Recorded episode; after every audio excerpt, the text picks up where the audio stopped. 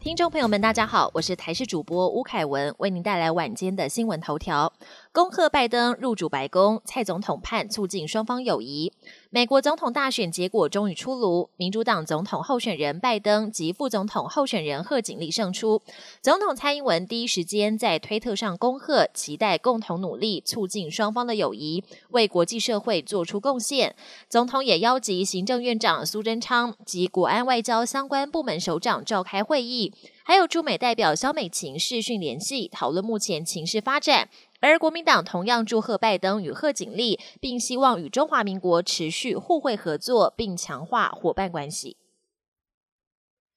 单周十九例境外半年新高，指挥中心表示会守好破口。我国再度新增四例境外移入个案，这四名个案分别是从菲律宾和印尼入境。当中比较特别的是，按五七七菲律宾来台工作的二十多岁男性，因为裁剪结果阴阳反复，来台后总共接受四次检验，最后包括 PCR 和血清抗体都呈现阳性，显示已经感染了一段时间，最终判定确诊。而而这周我国一共增加了十九例境外移入个案，创下六个多月以。来单周确诊数最高的一周，指挥中心回应，这是因为增加了开放移工人数，再加上国际疫情严峻，才会创新高。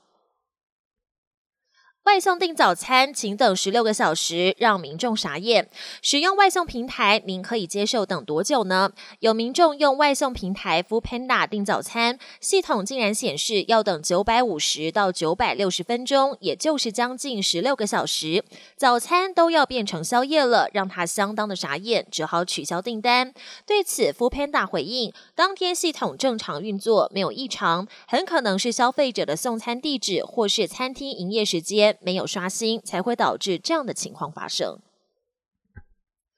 国际焦点。获美史最多普选票，拜登欲团结找回繁荣。美国总统大选开票开了四天，终于在台湾时间八号凌晨，由美国多家主流媒体率先宣布，民主党总统候选人拜登以两百九十票对两百一十四票领先川普总统，也跨过当选门槛，成为美国第四十六任总统。美国时间晚上八点，拜登在家乡德拉瓦州发表胜选演说，承诺上台之后会努力修补选举。产生的裂痕，也会认真对抗疫情，减轻民众伤亡，并且向总统川普的支持者喊话，彼此都放下言辞攻击，互相接纳，把美国的富强繁荣找回来。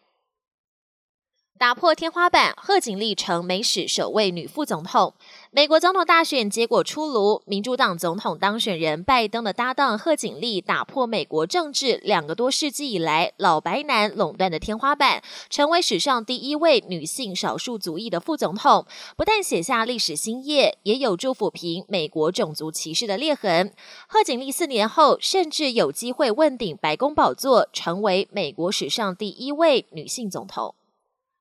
美媒宣布拜登胜选，川普正在打小白球。拜登当选总统的消息传出之后，正在维吉尼亚州打小白球的川普也急忙赶回白宫。不过，川普坚持不肯认输，还在推特说他拿到七千一百万张选票，是现任总统史上最多。川普的私人律师朱利安尼也在宾州，星期一他们将会提告大选舞弊。还有近四十位共和党国会议员发起联署，致信给司法部长，要求对可能的大选舞弊进行调查。